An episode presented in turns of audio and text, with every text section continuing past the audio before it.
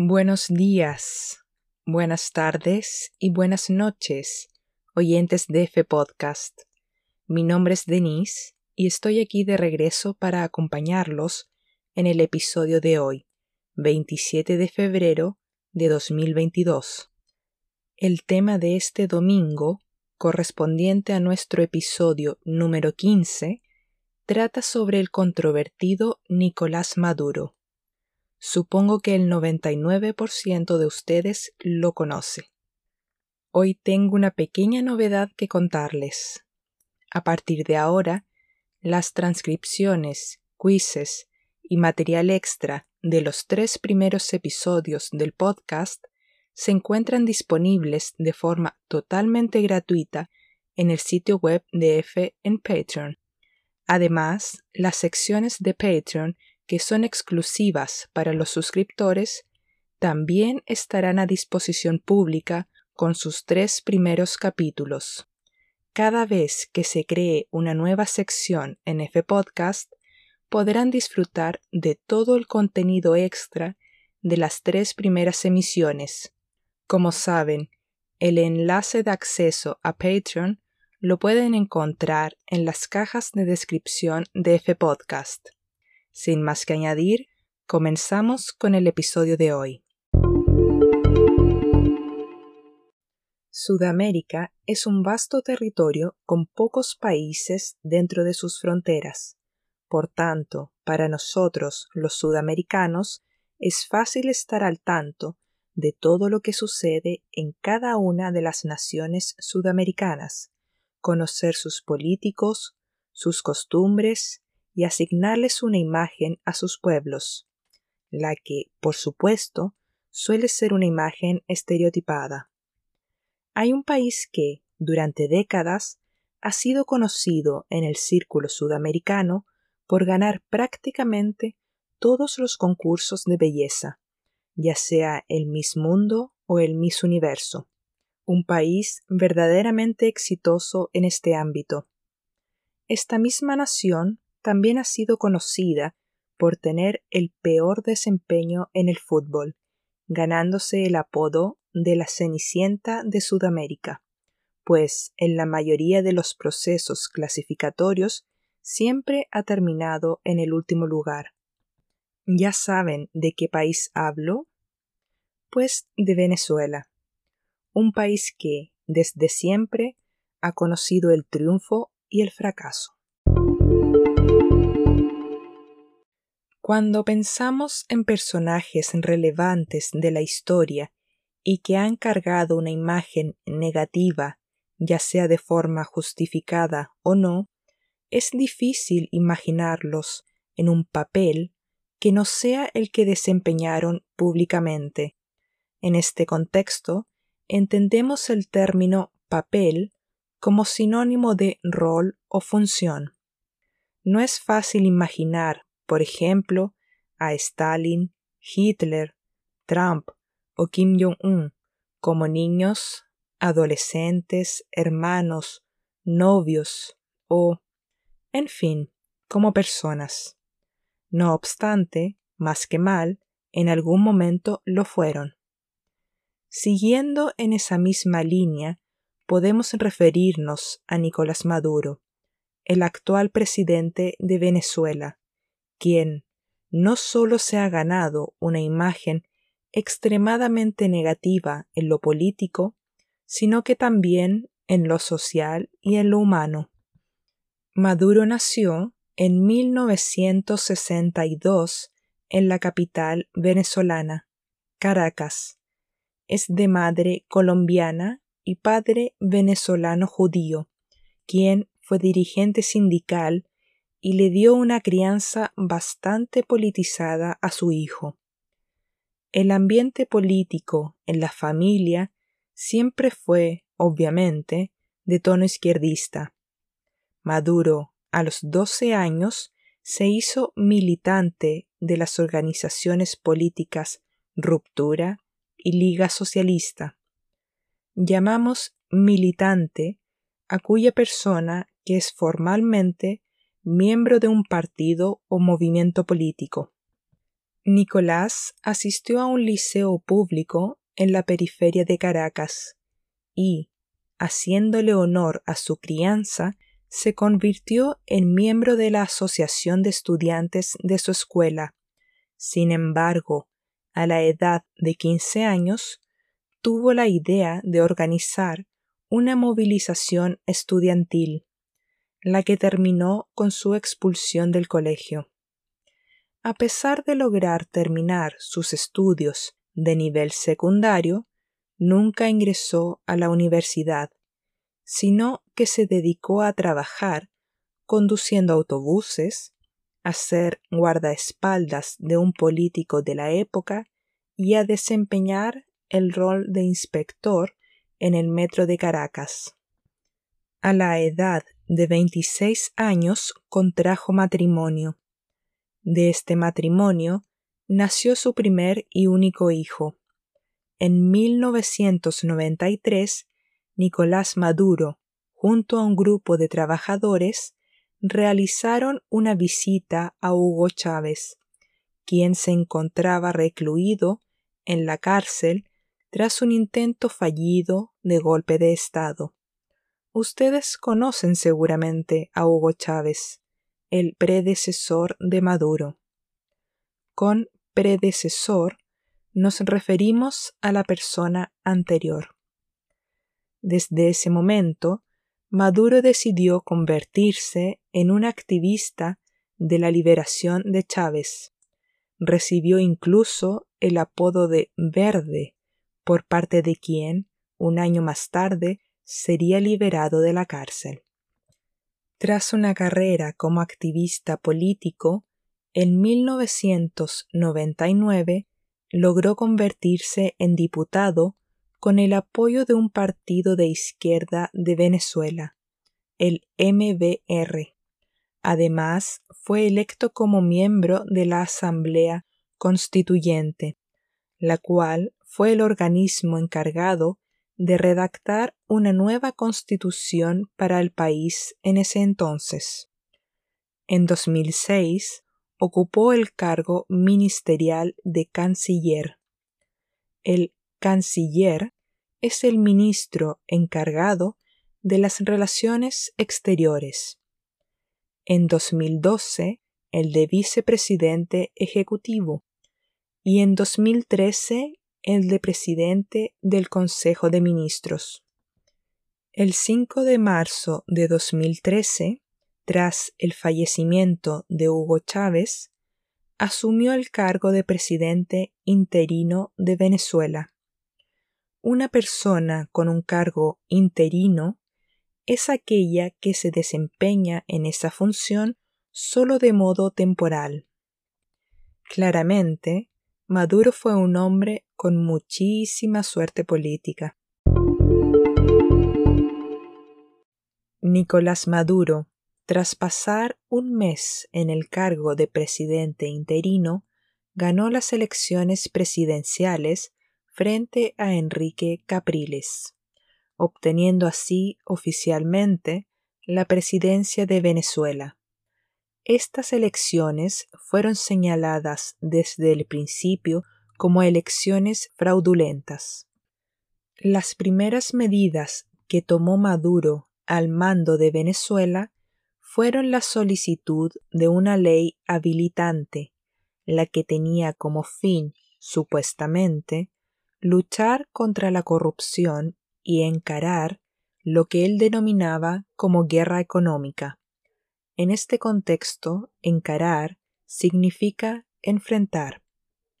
Y la convocación de la Asamblea Nacional Constituyente, con el propósito de desarrollar modificaciones constitucionales que, como imaginarán, en su mayoría eran de beneficio propio.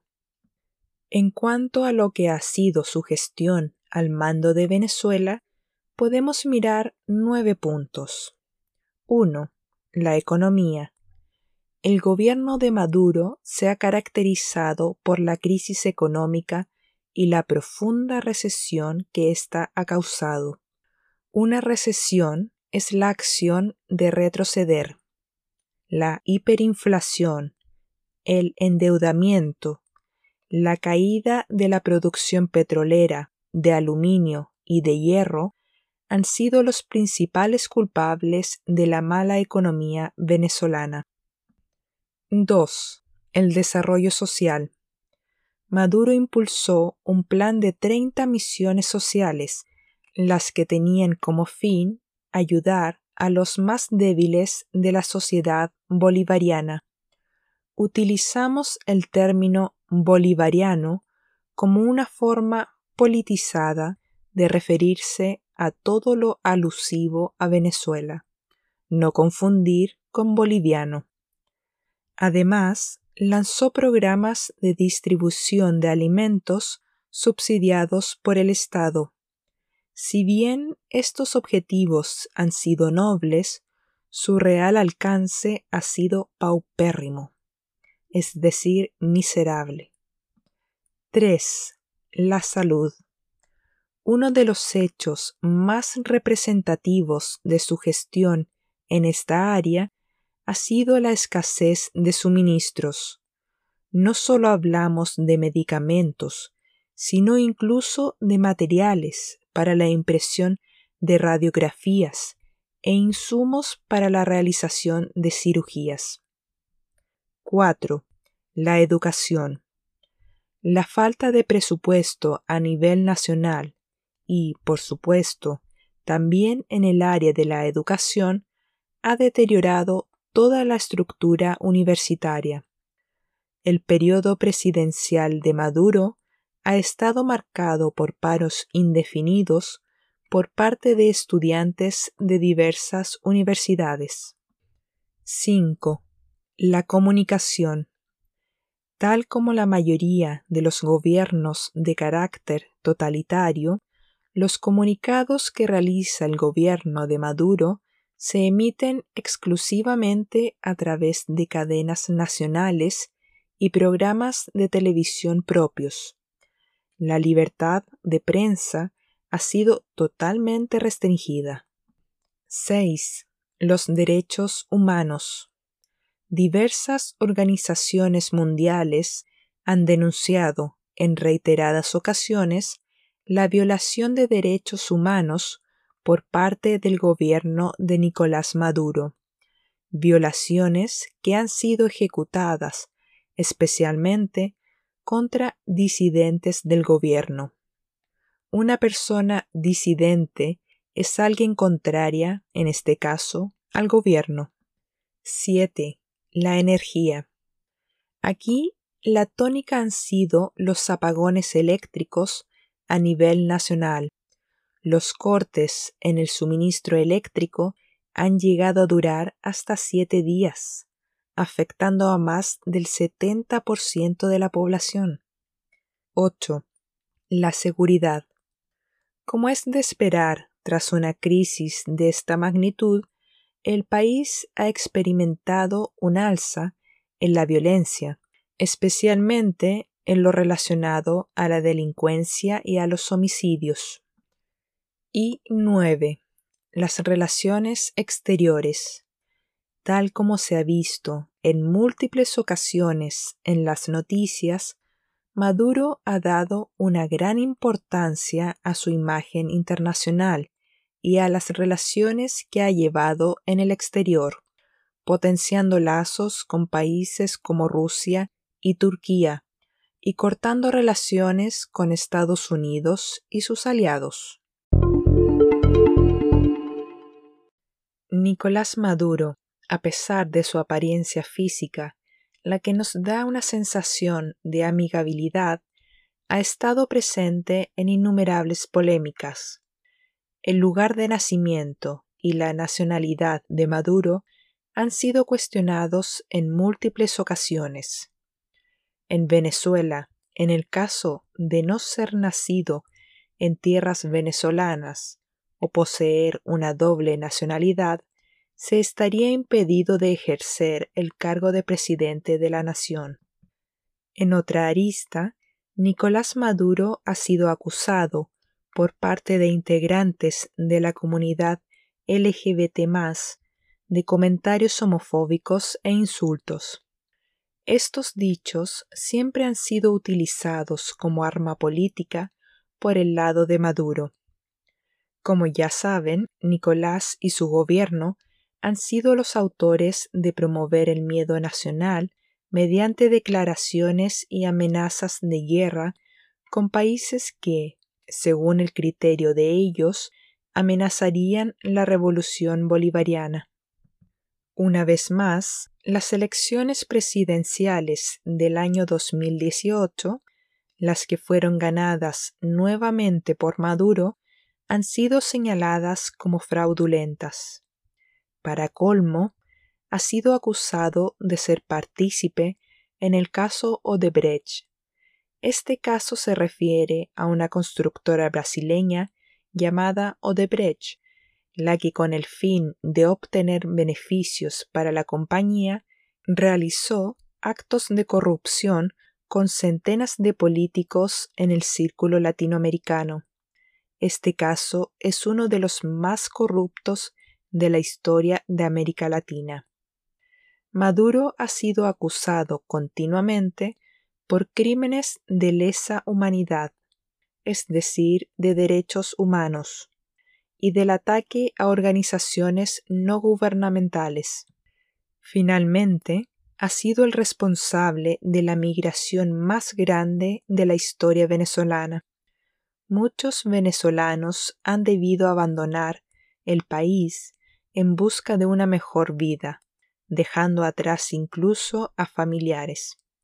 Esta migración ya ha superado la cifra de 5 millones de personas. En un próximo episodio hablaremos en profundidad de lo que han vivido los venezolanos en los últimos nueve años y, en especial, en cuanto a la masiva migración que han debido llevar a cabo. En los últimos siete años he tenido el placer de conocer un número considerable de venezolanos, especialmente en el ámbito laboral, personas que, en su gran mayoría, buscando mejores oportunidades, han decidido migrar a mi país, Chile. Es lamentable ver cómo un país que, en su momento, fue tan exitoso, hoy está viviendo momentos tan difíciles. Sin embargo, mirándole el lado positivo, puedo afirmarles que la migración venezolana ha enriquecido enormemente Chile, ya sea con su cultura, su alegría o su deliciosa gastronomía. Sin ellos, la mayoría de los chilenos nunca hubiésemos tenido la fortuna de conocer las exquisitas arepas. Personalmente, tengo la mejor opinión de los venezolanos, un pueblo educado, trabajador y con mucha fuerza. ¿Les cuento algo? Esta es la primera vez que me cuesta tanto encontrar una fotografía liberada de derechos de autor que haga alusión a la imagen de Nicolás Maduro, a la bandera venezolana o simplemente a un paisaje representativo de estas tierras. Al parecer, las limitaciones a la libertad también han llegado al ámbito de las fotografías. Una pena. Una excelente manera de apoyar el podcast es compartiendo el programa con las personas que ustedes saben que están aprendiendo español y consideran que F Podcast puede ayudarlos a aumentar su nivel en el idioma.